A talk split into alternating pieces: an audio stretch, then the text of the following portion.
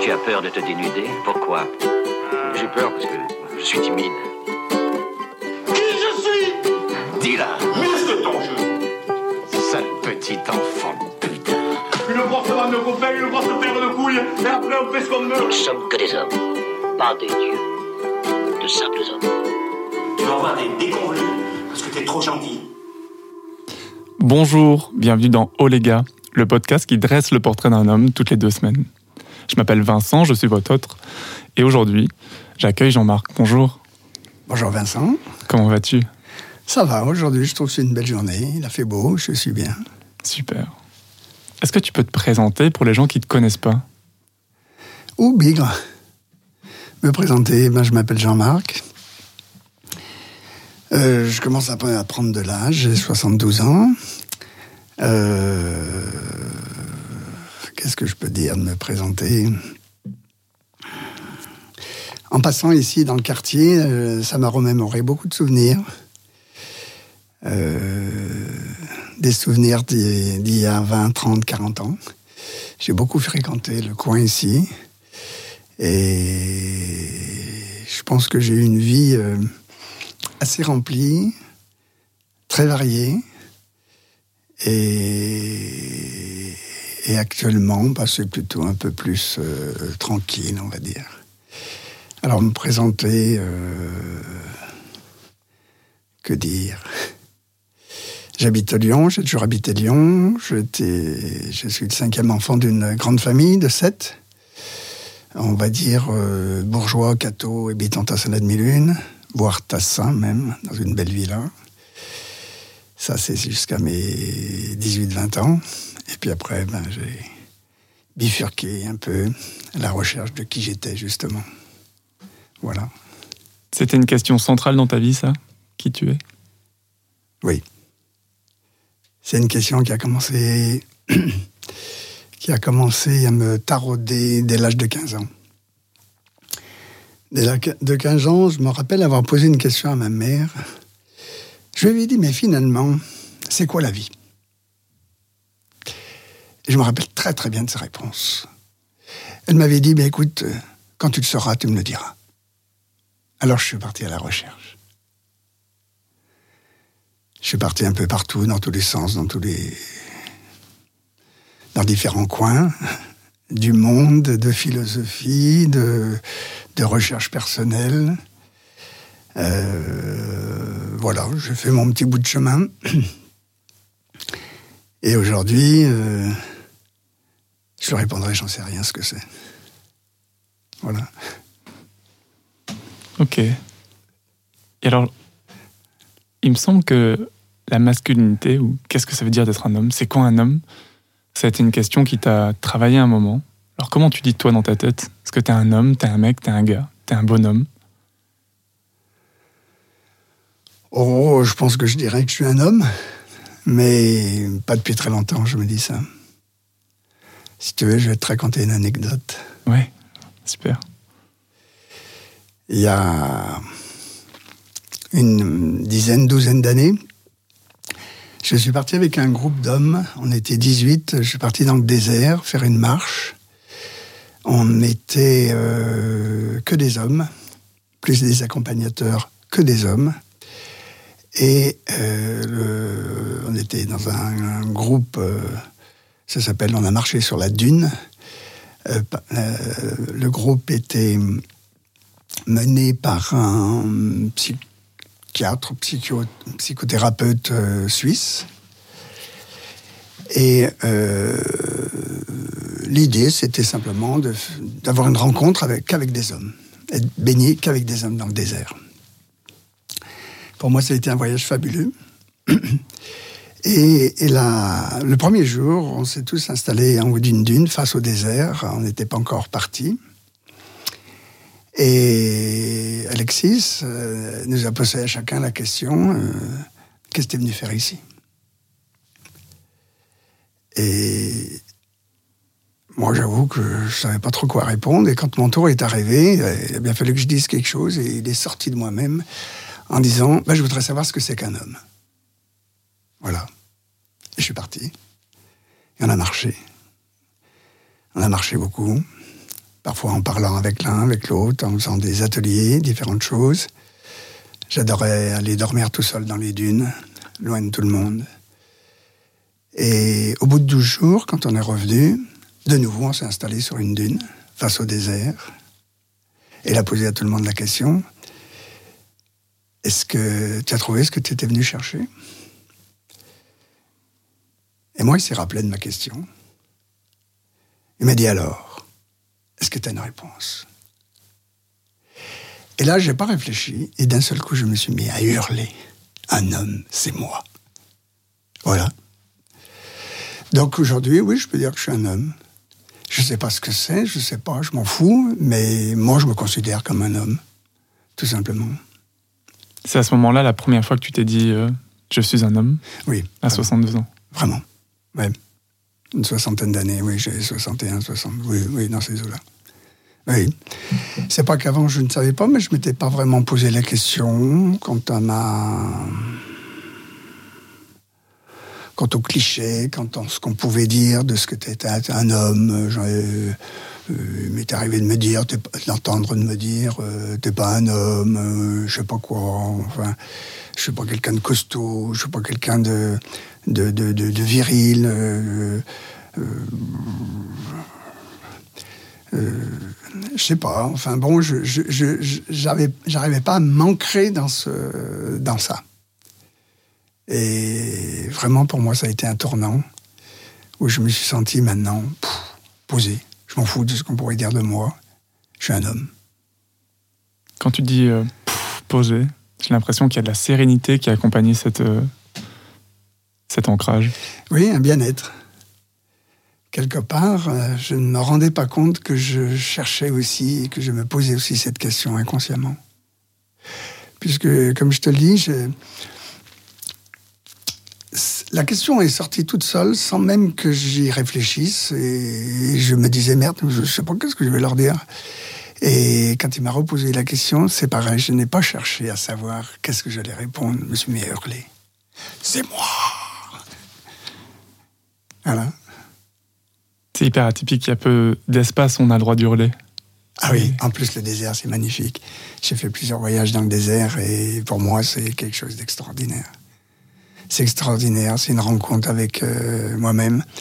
D'ailleurs, c'est amusant parce que il y a autour de moi, il y a des gens qui m'ont dit mais tu, pars tu pars dans le désert, tu y vas avec qui? Ah, ben je leur ai dit si j'y vais avec quelqu'un, j'y vais avec moi. Et ça a été fabuleux parce que j'étais vraiment avec moi.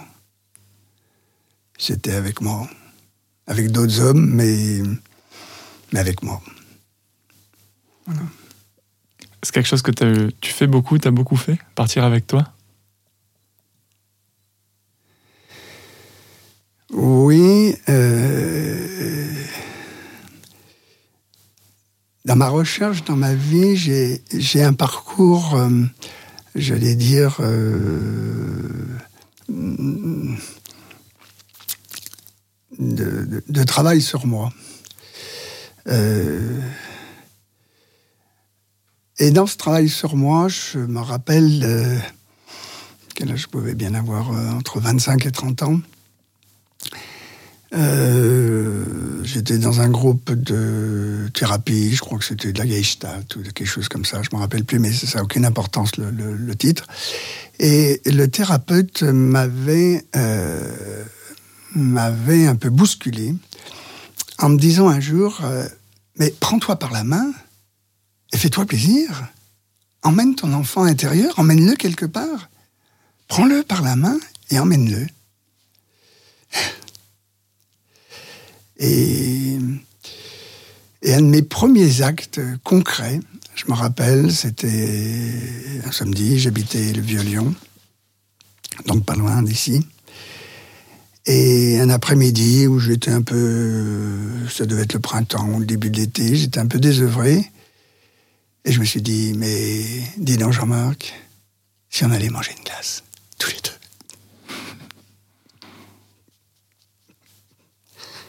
C'était magnifique. Et là, j'ai commencé à m'occuper de moi. Vraiment. À me prendre en charge, à me, pas m'occuper de moi d'une façon égoïste du tout. Euh, c'était pas moi, moi d'abord, c'était euh, euh, toi, qu'est-ce que tu veux? Toi, qu'est-ce que tu aimerais? Toi, qu'est-ce que tu aimes? Toi, qu'est-ce qui te fait plaisir? Toi, qu'est-ce que tu n'aimes pas?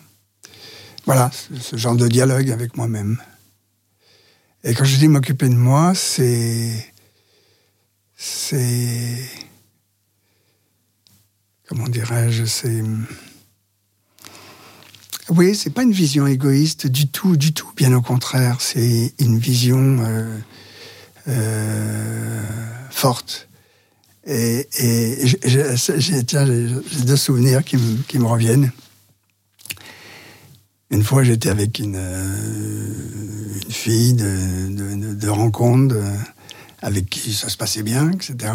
Et un après-midi, euh, j'étais chez moi, on faisait l'amour, et, d'un seul coup, elle s'est arrêtée net, elle m'a regardé, et elle m'a dit Occupe-toi de toi.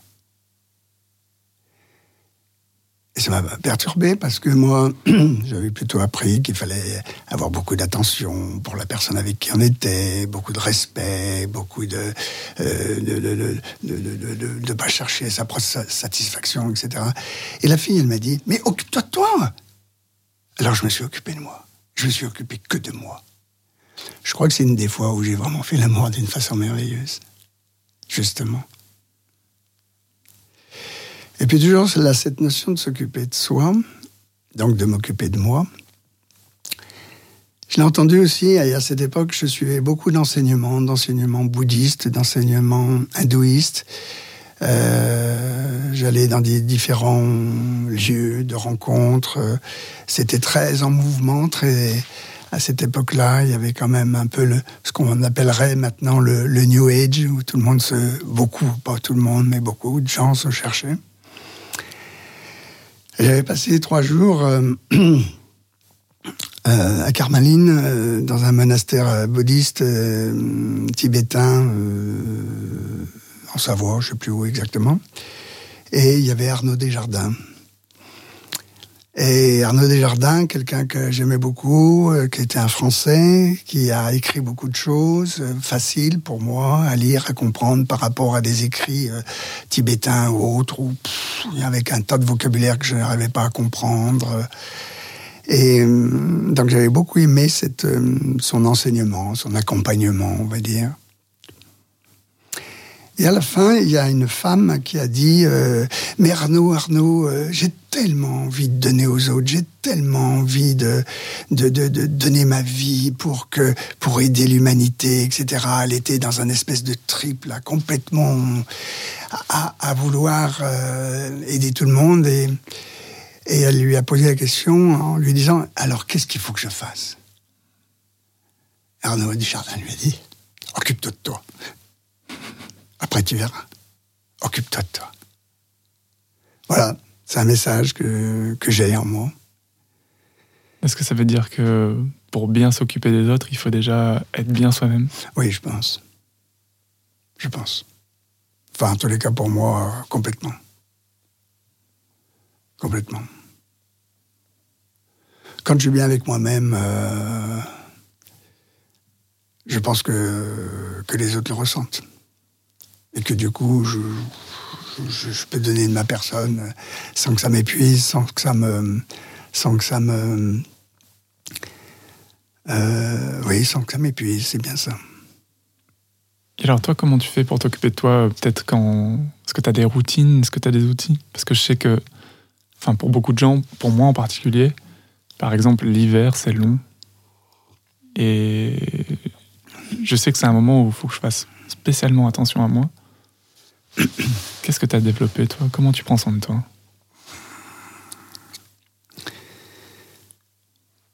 Je pense que c'est toute une démarche, en tous les cas, en ce qui me concerne.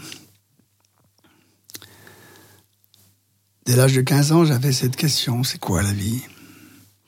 Donc je suis parti un peu tous azimuts, dans des lieux, entre guillemets, sécurisés.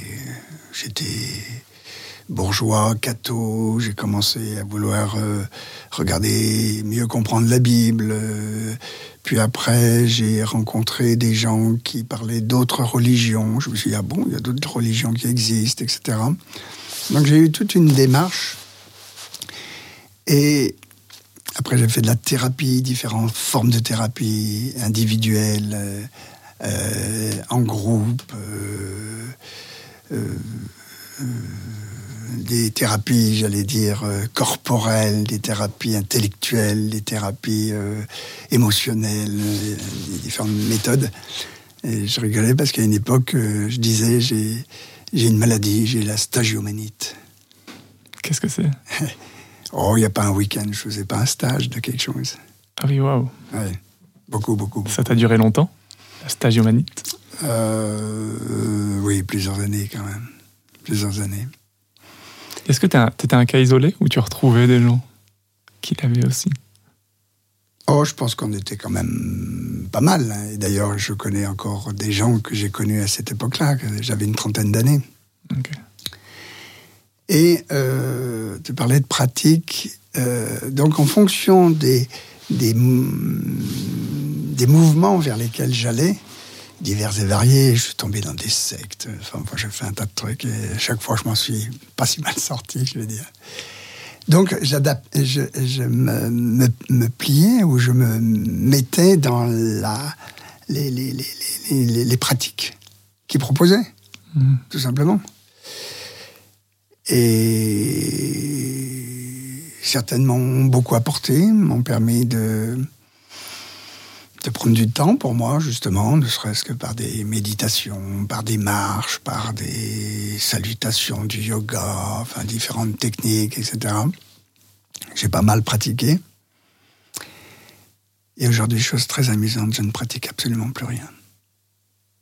J'ai tout simplement envie de vivre, mais pas faire de pratique. Si un jour, un matin, je me lève, euh, j'ouvre la fenêtre, euh, j'ai envie de m'asseoir sur un coussin, euh, fermer les yeux, bah, je le fais. J'aime bien aller me balader si je suis dans la nature. euh, je me mets à m'arrêter, embrasser les arbres, ou je sais pas, voilà. Euh, parfois me réciter des mantras, en français, pas des mantras où je comprends rien. Euh, voilà. J'ai pas, pas de technique. J'ai plus de technique. Et je ne veux plus de technique. Alors, parfois, on pourrait penser que j'ai- été un papillon. Oui, c'est beau un papillon, je trouve, moi. Euh, j'ai pas été ancré dans, plus particulièrement dans, dans un mouvement, dans un autre. Mais quand je quand j'étais dans un mouvement, j'y restais un an, deux ans, trois ans, quatre ans, euh, parfois plus, à fond. Euh, Voilà. Donc tout ça m'a amené un peu à me, à me situer et, et à être relativement bien avec moi-même. Est-ce que tu t'amènes toujours manger des glaces? Oui. C'est des glaces à, à quel goût? C'est quoi les parfums? Ah, la, la dernière glace, mais c'était même pire qu'une glace. Je suis parti deux mois tout seul en, en Asie. Oh. Ah, c'était merveilleux. Magnifique. Magnifique. C'était où en Asie? Je suis parti en Thaïlande du Nord. Ouais. J'ai fait pas mal de trek. Et au bout de trois semaines, je suis tombé, je me suis démis une épaule. Et j'ai dû aller à l'hôpital, etc. Là, le médecin m'a dit ben, il fallait rentrer en France. Là, j'ai dit il n'en est pas question. Je suis là pour huit mois, huit semaines. J'aurais bien aimé partir huit mois. je suis parti pour huit semaines, donc euh, ben, les cinq semaines d'après, ben, j'avais l'épaule dans une écharpe et j'ai continué mon voyage. Et c'est marrant parce que quand je suis rentré, il y a plein de gens qui m'ont dit Alors, t'as rencontré du monde, etc. J'ai rencontré personne. Que moi. Que moi. J'allais. Il y a une copine qui m'a dit Mais quand t'arrives à l'aéroport, euh, t'as pas d'hôtel, t'as rien? Bon, je dis, des hôtels, il y en a partout. Enfin, j'en sais rien. Je sais même pas si je vais dormir à l'hôtel. Elle me dit, mais alors comment tu fais? Et là, je me suis... Enfin, euh, je lui ai répondu d'abord. Je lui ai répondu, c'est pas compliqué, tu sais. Je mets le doigt dans la bouche, je lève le doigt, et là, je sens la direction, il faut que j'aille. Et quand je suis arrivé à Bangkok, Bangkok, c'est un monstre de ville. Vraiment, je savais pas quoi faire. J'ai mis le doigt dans la bouche. Littéralement. Et je suis parti pendant deux mois, sans jamais savoir où j'allais. Et je n'ai vécu que des choses magnifiques. Magnifiques, tous les jours. J'ai fait des rencontres, oui, un peu, mais c'est pas ça qui m'intéressait. C'est pas ça. C'était d'être avec moi-même. Et dans, durant ce voyage, j'ai été beaucoup inspiré d'un livre que j'avais beaucoup, beaucoup aimé, qui est écrit par un, sage hindou qui s'appelle euh, Ramdas. Le livre s'appelle Carnet de pèlerinage, que j'ai lu il y a... Oui, j'avais, j'avais 30 ans. Et ce, ce Swami, euh, cet homme, on va dire, au départ, c'est un médecin, et arrivé à la soixantaine, il a dit à sa femme euh, Je m'en vais. Et il est parti sans rien. Moi, je suis pas parti sans rien. J'avais des dollars dans la poche, j'avais une carte bleue, un passeport. Euh, bon.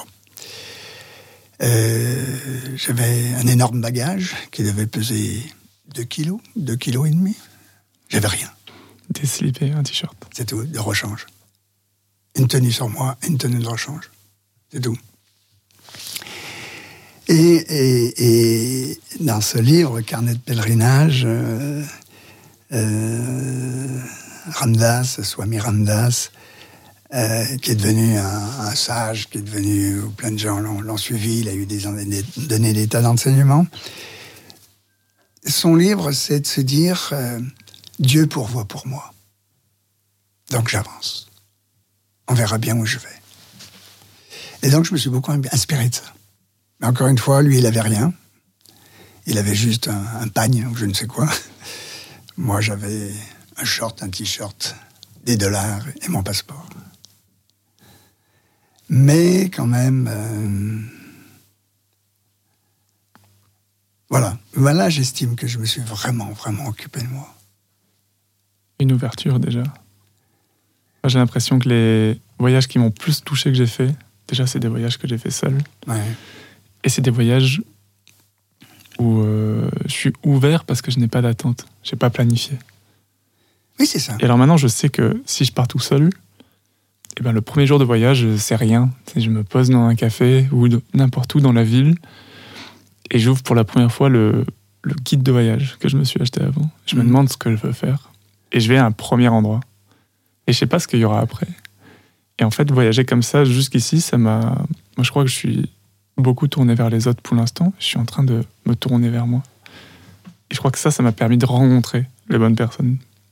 Parce que ça se voit, un Gus qui a un peu le, le nez au vent, euh, les autres personnes qui sont ouvertes et qui ont envie de se connecter là, à ce moment de, à ce moment de leur vie, ils ont aussi le nez levé et euh, hop.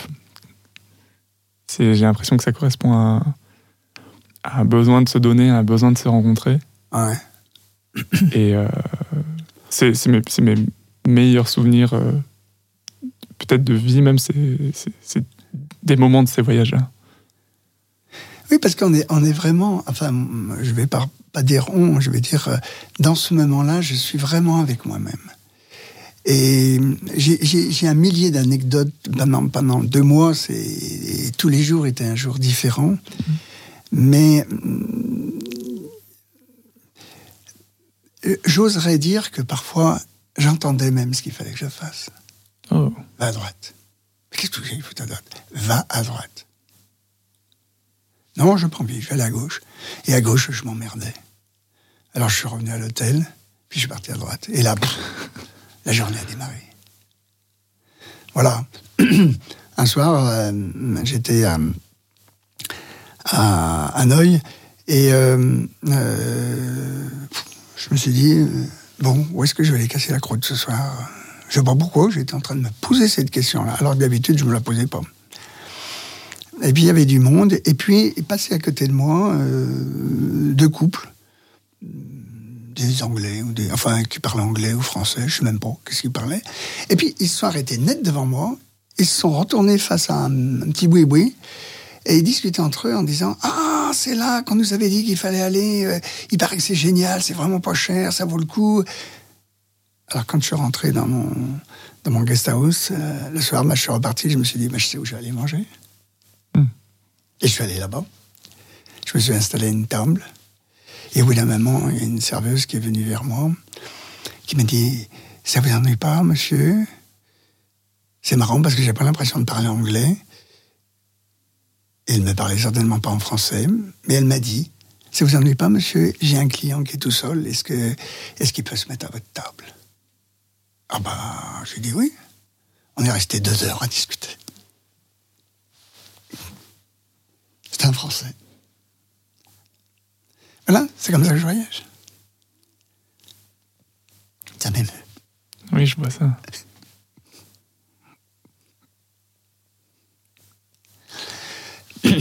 Je suis ému comme ça, c'est que. C'est que. C'est que je me sens à ma place. C'est que je me sens. Je me sens aligné, je me sens là où il faut que je sois. Pas où il faut, là où je. Là, là, là, là où est ma place, là, là où je suis. Là où je suis, tout simplement. Mais je suis en contact avec là où je suis. Est-ce que ça, c'est un mécanisme que tu as depuis longtemps et est-ce que tu l'as facilement embrassé, ce mécanisme? Ou est-ce que montrer des émotions, avoir des larmes, ça a été compliqué pour toi à un moment? Non. Non. D'ailleurs, j'ai toujours été surpris. Je me souviens, tiens, justement, dans le quartier, un de mes premiers. hum, Un de mes hum, premières rencontres avec. euh, hum, je vais dire un, conférencier ou quelqu'un qui apportait la bonne parole, etc. Un, thérapeute d'ailleurs. Euh, qui. euh, on était un petit groupe, et qui dit. euh, ah, bah pour les hommes, exprimer, exprimer ce qu'ils ressentent, il y a tellement d'interdits qu'ils ne le font pas, etc. L'homme va pas pleurer, etc. Je me suis dit, bah merde, alors moi je suis pas un homme, parce que moi je suis capable de pleurer tout de suite, là, dès qu'il y a quelque chose qui me touche. Donc c'est pas quelque chose qui m'a été difficile. Ce qui m'a été difficile, peut-être vis-à-vis du regard des autres, voire du regard des hommes, euh, de l'accepter. J'avais peur du jugement, mais mon émotion elle était là. Et mon père était comme ça.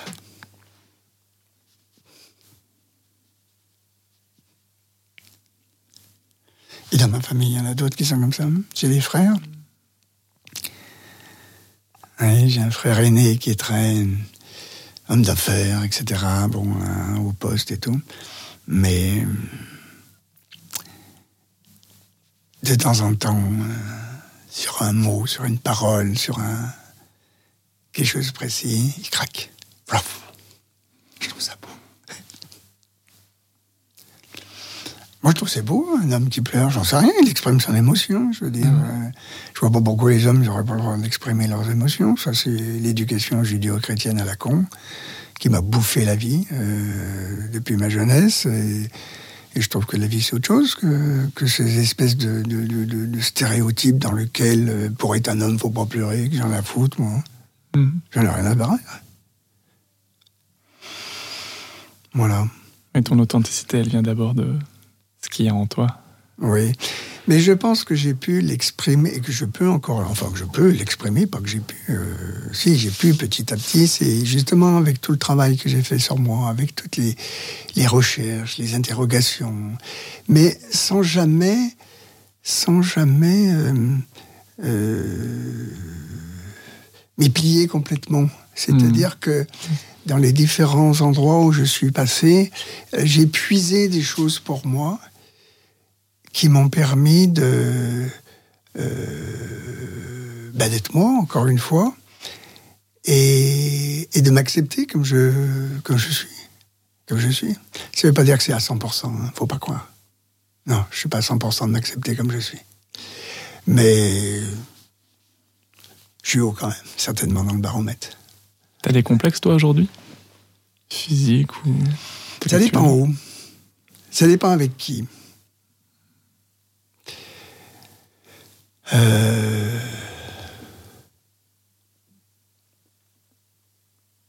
Je suis pas quelqu'un de très intellectuel.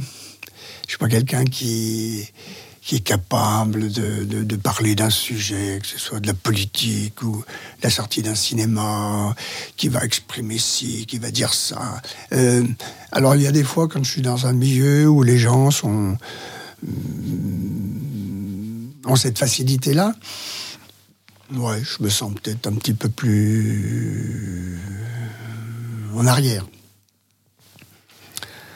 Voilà. Et puis il y a certains, mm, peut-être certains milieux qui me, dans lesquels je trouve pas ma place. Alors quand je trouve pas ma place, oui, je suis un peu complexé, je me sens rejeté, euh, j'ai qu'une envie, c'est de foutre le camp. Puis, puis d'un autre côté, c'est bien parce que j'ai rien à foutre là, quoi. Ça peut être quoi comme milieu? Oh, ça peut des milieux parfois. euh, je côtoie, je côtoie différents milieux. Je côtoie, j'allais dire, euh, socialement, euh, hum, tout type d'indi- d'individus au niveau de l'échelle sociale,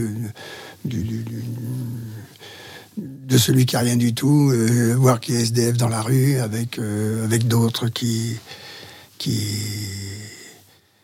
qui, qui, qui sont bourrés de pognon. Quand je dis bourrés de pognon, c'est pas. Ils n'ont pas une maison à des millions d'euros. Ils ont 3, 4, 5, 6, 7, encore une autre qui se construit, etc. Euh, je navigue beaucoup dans, dans, dans, dans tout- tout- tous les milieux, mais euh, euh, c'est vrai que là, je sens qu'il y a un, un tel décalage que que j'ai pas vraiment ma place. Alors, ça n'empêche pas que je vais en que je vais en je vais pas dire cet horrible mot qui dit je vais en profiter. Je vais savourer cette euh, cette possibilité, mais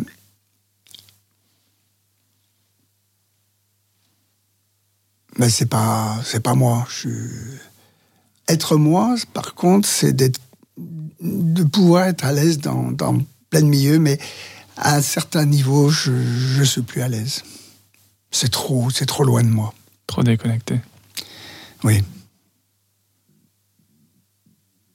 J'ai rien à dire dans ce cas-là, ou tellement de peu de choses que bon. Mais c'est une question de sujet qu'ils abordent C'est une question de. Non, de com- oui, de sujets, de comportements, de. Oui. Ok.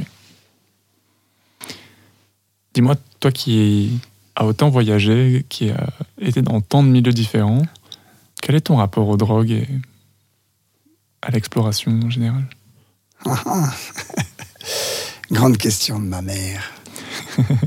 Elle était inquiète? Là M'a-t-elle dit après? À l'âge de 24 ans, je suis parti euh, avec mon sac à dos et une, une copine. Euh, on est parti en, en Amérique du Sud. C'était l'époque des routards, hein, faut, bien voir. C'était dans les années euh, 72, ça- donc je devais avoir 24 ans, donc 74.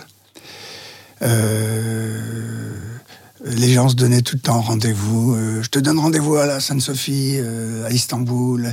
Ah ben non, allez, on se trouve devant le Bella Sartès de Mexico. Enfin, j'avais des copains comme ça. On, se- balançait des, espèces de, de, de, de challenge, de, de rendez-vous.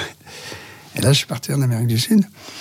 Il faut bien dire qu'à l'époque, euh, le seul moyen de se contacter rapidement, c'était le téléx. Il n'y a pas de téléphone Je sais pas ce que c'est le Telex. ah bah voilà. Euh, Telex, euh, on pouvait envoyer quelques mots. euh, c'était, c'était, je sais pas quoi c'était exactement, mais j'allais presque dire c'était du, du mort s'améliorer. Les entreprises pouvaient communiquer avec, avec un Telex. Comme un télégramme Oui, un genre de télégramme, oui, oui. Je sais Ok. pas exactement comment ça fonctionnait. Mais enfin bon, bref. Euh, donc quand je suis parti, euh, euh, Mais attends, excuse-moi, tu, tu le recevais où ton Telex?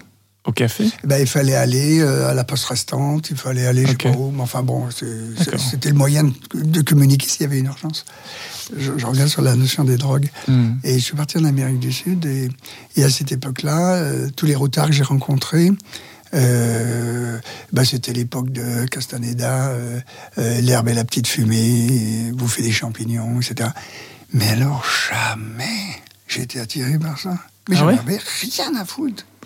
Mais je, je, je- je voyais, je voyais vraiment pas l'intérêt d'être défoncé. Je- J'en voyais autour de moi. Je me disais, c'est- beau, c'est beau. Et puis, euh, j'ai quand même un peu touché euh, à ça. Je suis parti. euh, j'ai beau- j'ai beaucoup voyagé, c'est vrai. J'ai parti en, Inde avec un, avec un copain. Et euh, qui, dans sa jeunesse, dans sa vie, avait, avait certainement beaucoup fumé.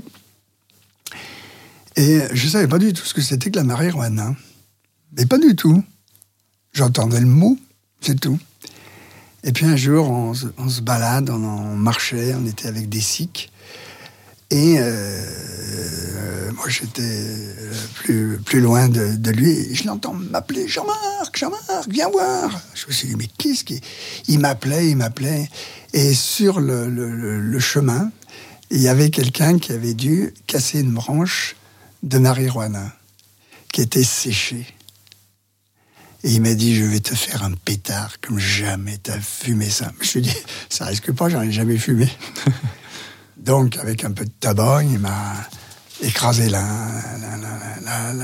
feuille, enfin, il y avait tant qu'on en voulait, et, et il m'a fait fumer un pétard là-dessus. Alors, j'avoue que déjà, je fumais pas beaucoup, et en plus, je fumais pas beaucoup la cigarette, et, et j'ai eu une expérience amusante. Je crois que j'ai attrapé un fou qui a dû durer 3 ou 4 heures de temps. Voilà. Alors c'était marrant, comme de me saouler la gueule une fois de temps en temps. Ça m'est arrivé. Mais euh, j'ai jamais été attiré par ça. Alors je reviens sur mon voyage en Amérique du Sud. Quand je suis revenu, quelques années, beaucoup d'années plus tard, peut-être une dizaine d'années plus tard, ma mère m'a dit, euh, tu sais, quand t'es parti là-bas, j'avais peur que tu te drogues. T'étais parti pour te droguer. Mais je dis, qu'est-ce que je- j'aille me droguer? J'avais pas besoin. Ça m'apporte rien, la drogue. Les quelques petits... De temps en temps, m'est arrivé de, fumer un chichon, là, dans une soirée, tiens, bah, parfois, tu tires un pet, etc. Pouf. J'ai jamais compris ce que ça pouvait apporter. En les cas, moi, ça m'a pas apporté. Et pourtant, Dieu sait si j'étais entouré de gens euh, qui... Il n'y avait pas une soirée où il n'y avait pas un chichon qui, qui, qui passait d'une main à une autre. Et du coup, t'es jamais tombé dans un dans une secte ou une communauté qui, qui tournait autour de ça? Non. Hmm. Non. Enfin, ça t'aurait pas attiré, en fait, Oui. simplement. Oui. Alors, comment on fait pour euh, se sortir des griffes d'une secte? Comment ça a été pour toi? Déjà, à quel moment tu te rends compte que peut-être que c'est une secte? Je me rends compte quand au bout d'un moment, j'y suis pas bien. Quand au bout d'un moment, on ne fait que parler du, gourou, du, pasteur, du, chef spirituel. euh, euh, Il faut toujours se référencer à lui, etc. Et je me dis, mais où est mon libre arbitre? Qu'est-ce qui se passe? Je ne peux pas avoir un avis sans qu'il soit, euh, sans qu'il soit, euh, comment dirais-je, euh, sans, sans avoir l'approbation du, du, du, du maître. De, bon. Donc au bout d'un moment, je dis là, il y a un truc qui va pas. Mm. Il y a un truc qui va pas. Voilà. Alors je passe à autre chose. Je pense que j'ai été protégé. Parce que j'ai été dans des trucs un peu, un peu glauques quand même. Mais.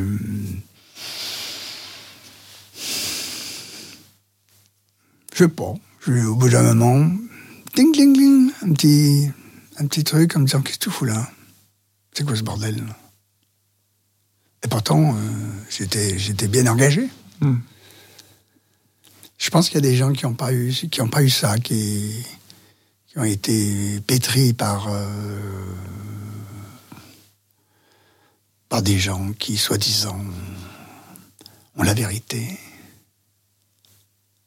Et là, à ce moment-là, ça a été simple pour toi de te dire ça suffit, j'arrête d'avoir des contacts, de venir, je, je prends un bol d'air en dehors.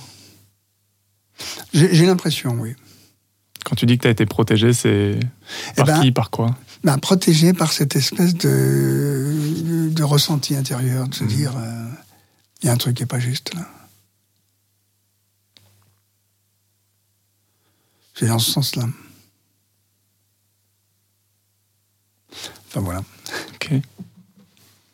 Et après, en plus, toi, tu as été euh, mis en position euh, d'accompagner des groupes, ou tu t'es mis en position d'accompagner des groupes, peut-être?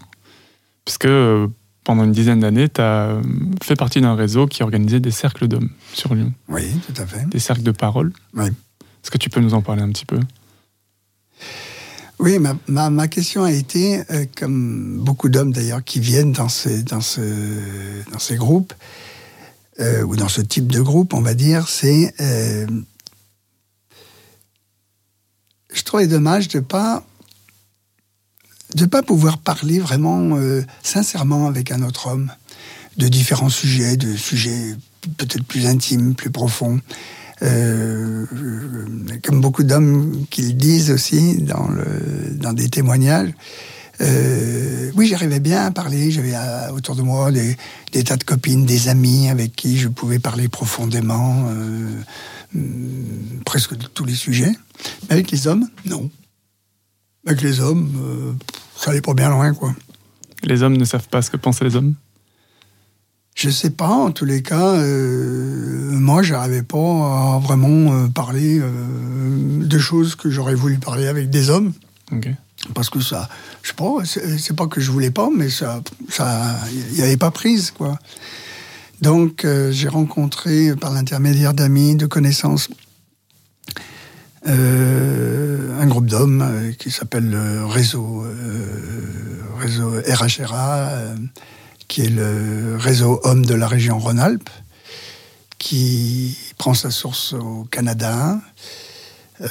Euh, par un, un, psychiatre qui s'appelle Guy Corneau, qui a mis en place justement à, euh, des groupes d'hommes, euh, parce qu'il s'est aperçu qu'il y avait beaucoup d'hommes qui venaient le voir, qui mm, travaillaient sur eux, qui faisaient de la thérapie sur eux, et qui euh, posaient la question en disant mais je ne sais pas comment les hommes, qu'est-ce qu'ils pensent, qu'est-ce qui, est-ce que est-ce que je suis un homme de, réagir comme ça?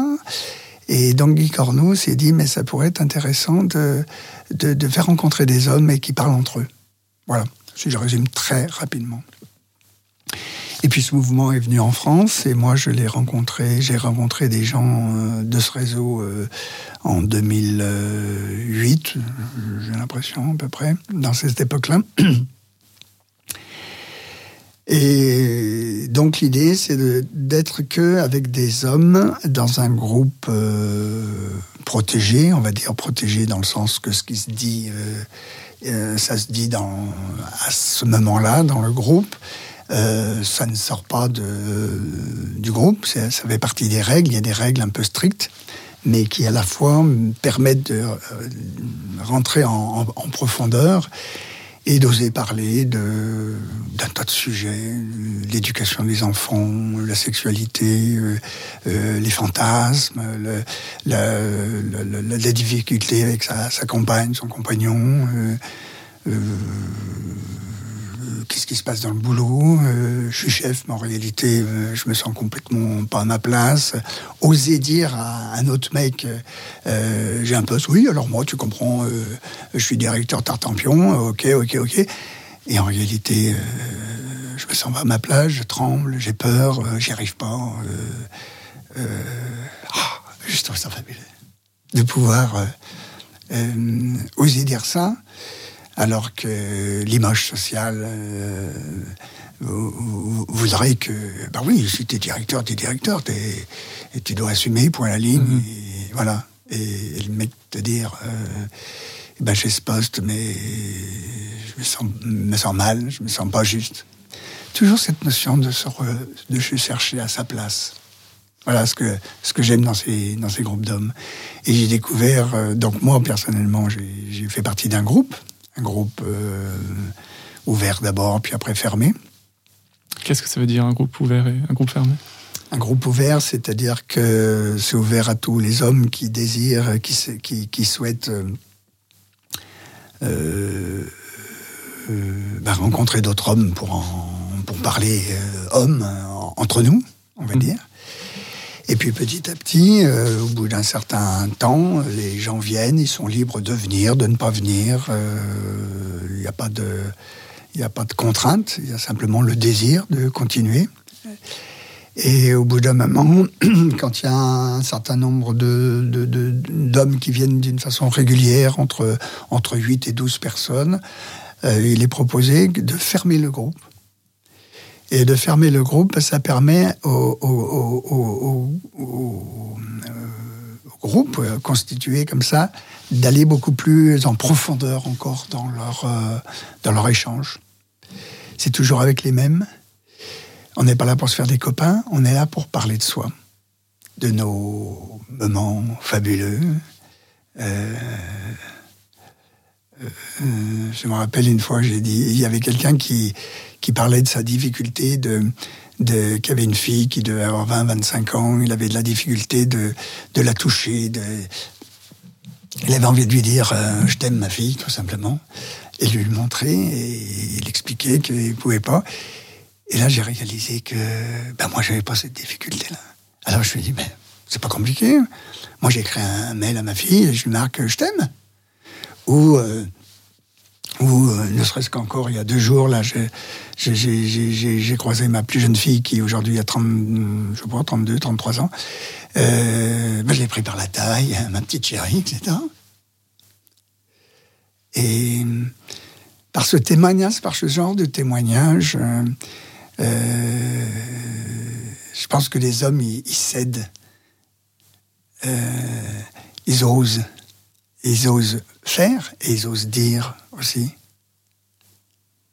Sur la sexualité, c'est extraordinaire d'ailleurs. C'est un sujet qui, est abordé assez rapidement, à vrai dire. Au début, non. Au début, on est très soft, on rentre quand même pas dans des choses comme ça. Mais quand le sujet est abordé, euh, euh, le gros casse-cou, euh, dragueur, etc., qui, qui nous raconte qu'en réalité, c'est pas du tout ça, que c'est pas du tout vrai et qui, se trouve comme minus devant une femme ou devant un mec. Euh, et, c'est merveilleux de, pouvoir rentrer en profondeur de l'image que je donne et de ce que je suis en réalité. Voilà, c'est encore un des moyens qui m'a permis aussi d'être sincère avec moi-même. Parce que dans ces groupes, tu peux pas te, tu peux pas te contenter de raconter des trucs. Au bout d'un moment, tu es obligé d'être sincère. De toute façon, les autres sont sincères. Donc, toi, ça t'incite à être sincère. Tout à l'heure, on parlait des émotions. Si quelqu'un se met à pleurer, les autres vont dire, tiens, il pleure. Et ben, du coup, si j'ai une émotion qui, me, touche et que je sens que les larmes viennent, et ben, je les laisse couler. Alors qu'ailleurs, je l'aurais peut-être pas fait. Voilà, hein, donc moi, ça, ça m'a beaucoup apporté dans, euh, d'être dans un groupe. Et puis, bah, du coup, je me suis un peu engagé dans la sauce. Et puis, j'ai animé pas mal de, groupes d'accueil, justement, hein, accueillir des, hommes qui avaient envie de, de parler, des jeunes et des moins jeunes. Il y a des groupes comme ça dans euh, toute la France, j'imagine Alors. Enfin, peut-être pas de cet assaut, mais. Oh, je pense qu'il y en a des groupes à droite et à gauche, j'en entends parler. Je pense que. Il faut bien dire que les premiers groupes en France euh, euh, existent depuis 25 ans. Il y a 25 ans, la parole n'était pas aussi libérée qu'aujourd'hui. Aujourd'hui, je pense qu'il y a d'autres choses qui existent, différemment, un tas de choses qui existent, je, veux dire. Euh, et le, réseau homme, il y a 25 ans, c'était vraiment quelque chose de très nouveau de très nouveau en France. Et euh, je pense qu'aujourd'hui, pour un jeune d'une trentaine d'années, il y a, y a quand même une, panoplie de, de, lieux où il va pouvoir s'exprimer.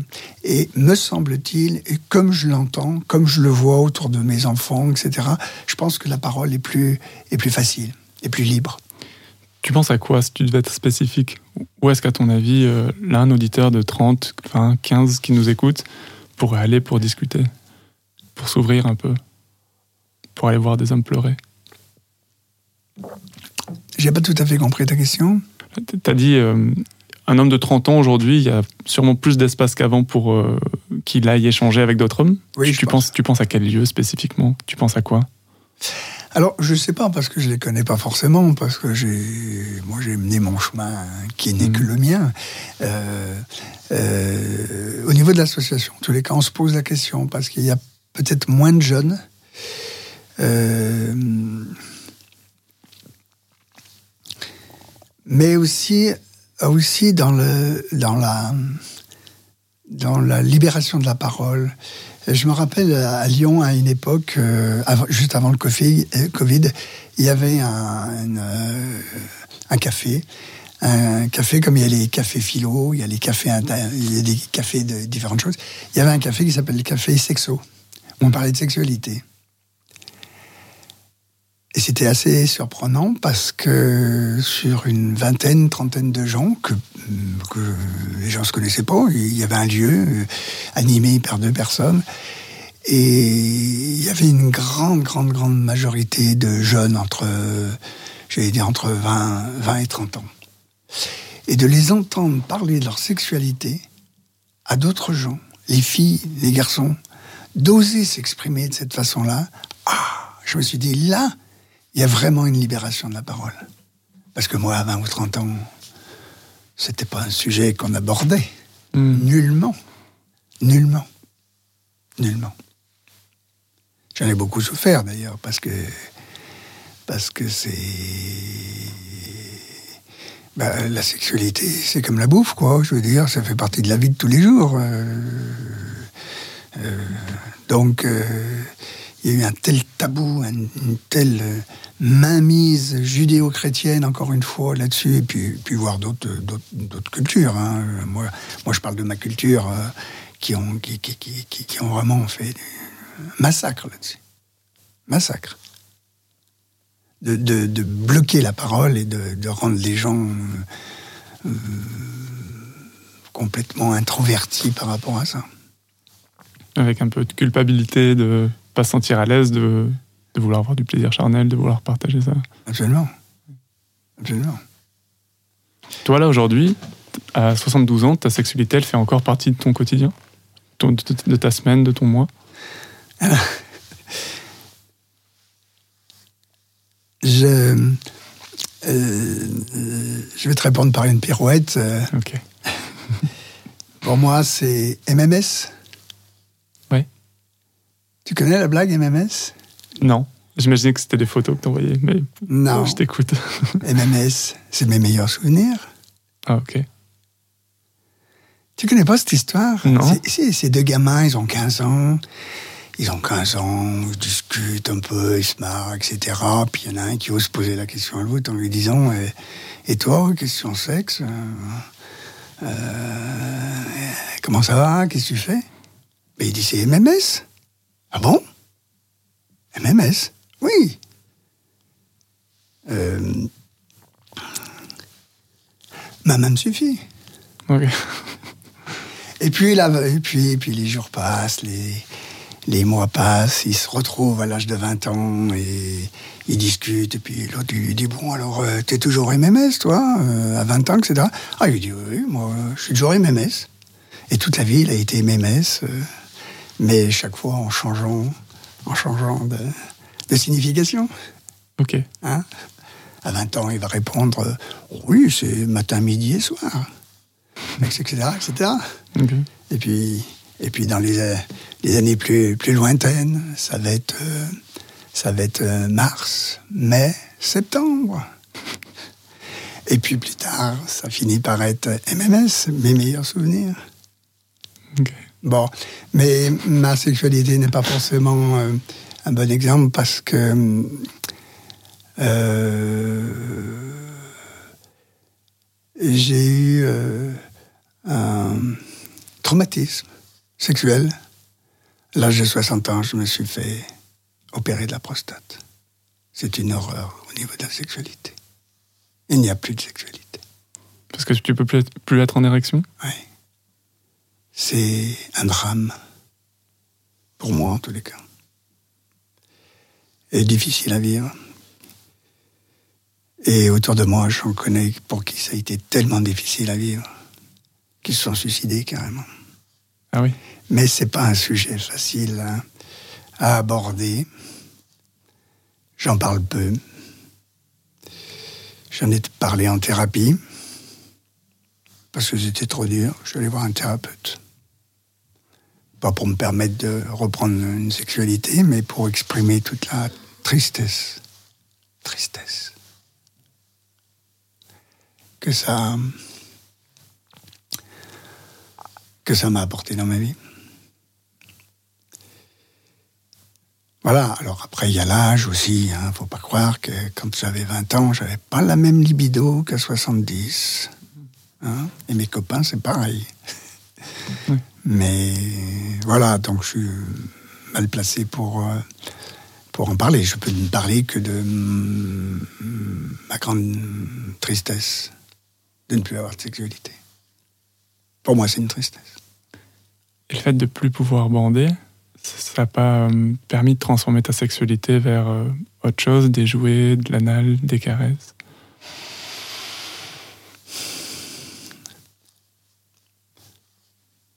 C'est autre chose. C'est autre chose, oui, ça existe. C'est autre chose. C'est autre chose. Ok.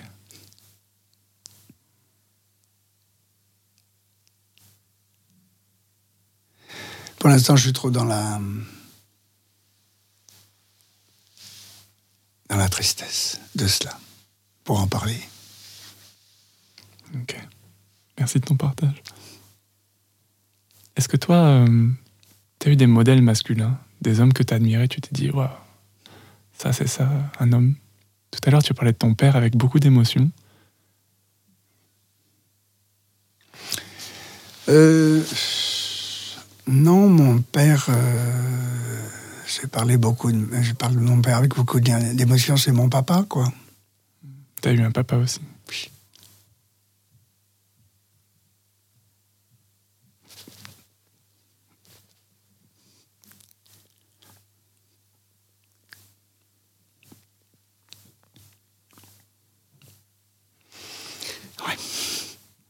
Aujourd'hui, il me manque.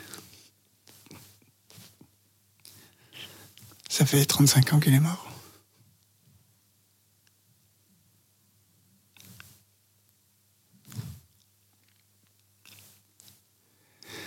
Euh, J'ai beaucoup aimé mon père. Mon papa. Dans les critères, est-ce que c'était un homme Euh, Beaucoup diront que non. C'était mon papa. Justement, dans les fameux critères. Je pense que je lui ressemble beaucoup.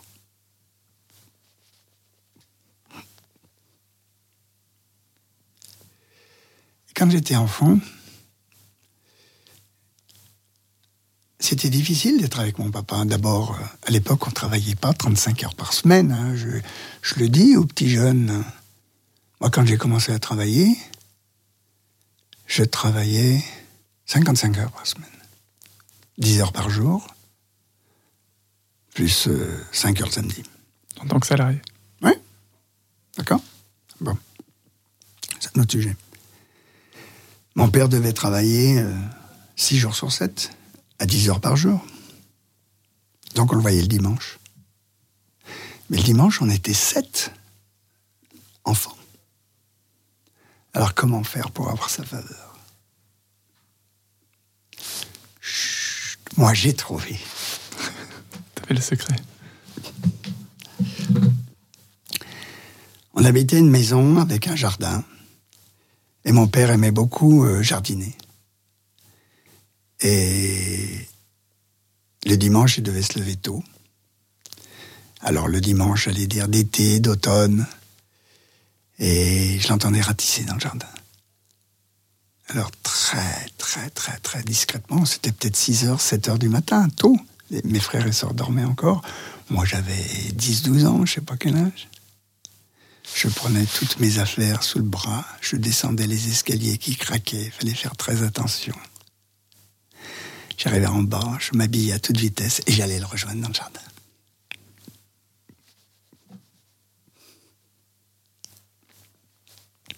J'étais tout seul avec lui. C'était merveilleux.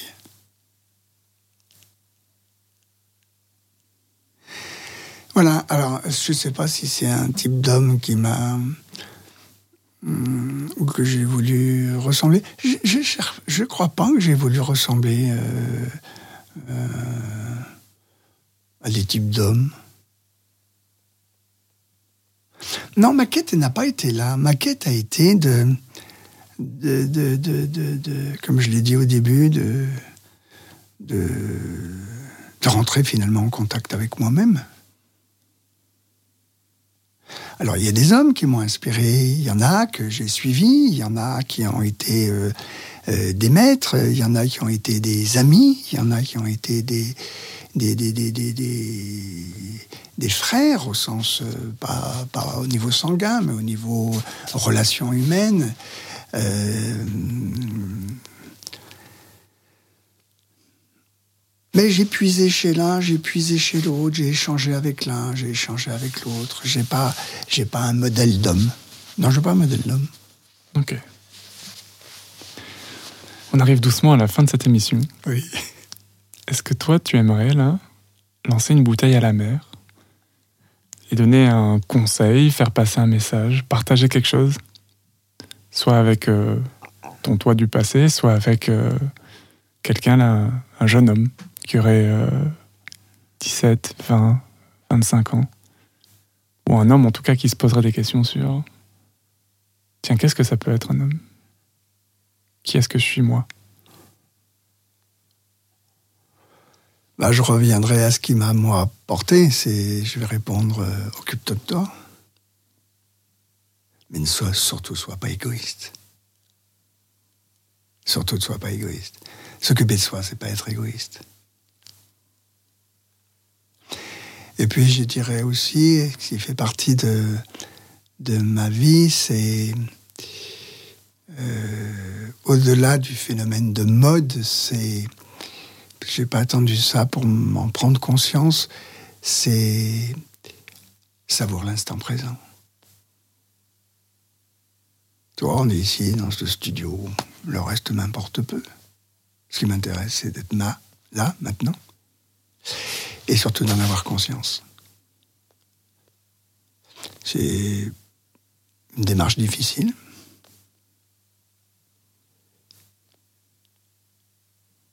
Mais c'est, en tous les cas pour moi, c'est ce qui me, qui me sort parfois de, de certains moments euh, où je me sens moins bien. Mais ne serait-ce que d'avoir conscience de ça, aujourd'hui je me sens moins bien. Point. Jean-Marc, merci. Mais Vincent, c'était très bien. Je te remercie. Je ne savais pas du tout à quoi m'attendre. C'est vrai que je me, je, je- je me mets à parler. En tous les cas, c'était très volontiers. Merci beaucoup. Merci. Et merci à vous qui êtes restés jusqu'ici. On se retrouve dans deux semaines. Et jusqu'ici, occupez de vous.